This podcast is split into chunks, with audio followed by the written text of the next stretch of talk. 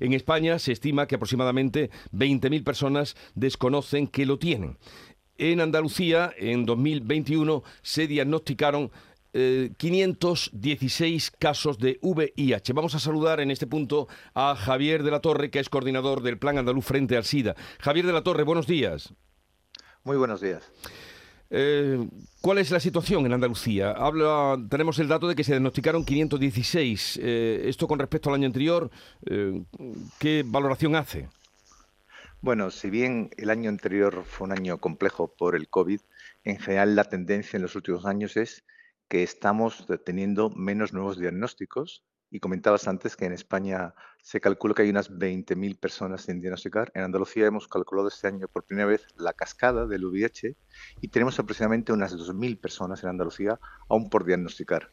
Vamos avanzando, pero vamos avanzando lentamente. Debemos de, empujar un poquito más para conseguir mejorar estos resultados. Claro, 2.000 personas sin diagnosticar es un peligro latente, ¿no? Porque pueden eh, contagiar a otras personas.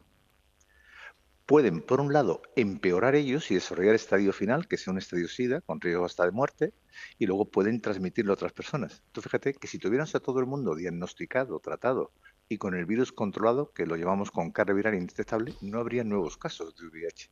Entonces, por eso es clave tenerlos a todos diagnosticados y a todos tratados y con una adecuada respuesta.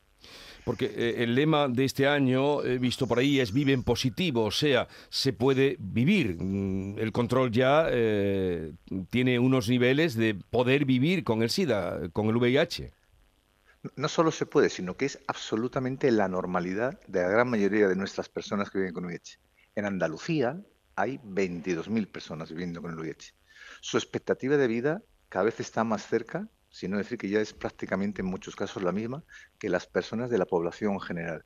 Y se puede vivir con una calidad de vida muy buena. Hoy día tenemos unos tratamientos que son muy potentes, controlan muy bien el virus, son muy cómodos, es una pastilla al día, apenas tienen efectos secundarios y ahora vienen nuevas estrategias como es una inyección cada dos meses y en el futuro veremos nuevas, nuevas formas de administrar la medicación, aparte que esperamos también estrategias de curación, con lo cual hoy día una persona con VIH es una persona absolutamente como cualquier otra.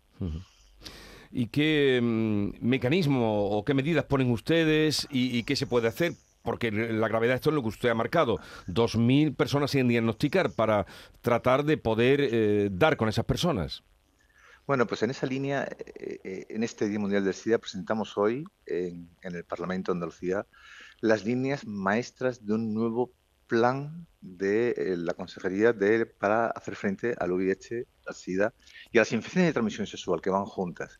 Y ahí tenemos varias líneas donde hay que trabajar en la promoción, tenemos que trabajar en la educación, en la formación, sobre todo de los adolescentes, para que sepan cómo tener una sexualidad sana, una sexualidad basada en la afectividad, una sexualidad en positivo. Tenemos que trabajar en la prevención, en todas las estrategias combinadas para intentar tener un sexo con usando el preservativo eh, y en aquellas personas de alto riesgo la profilaxis preexposición que está dando buenos resultados en Andalucía.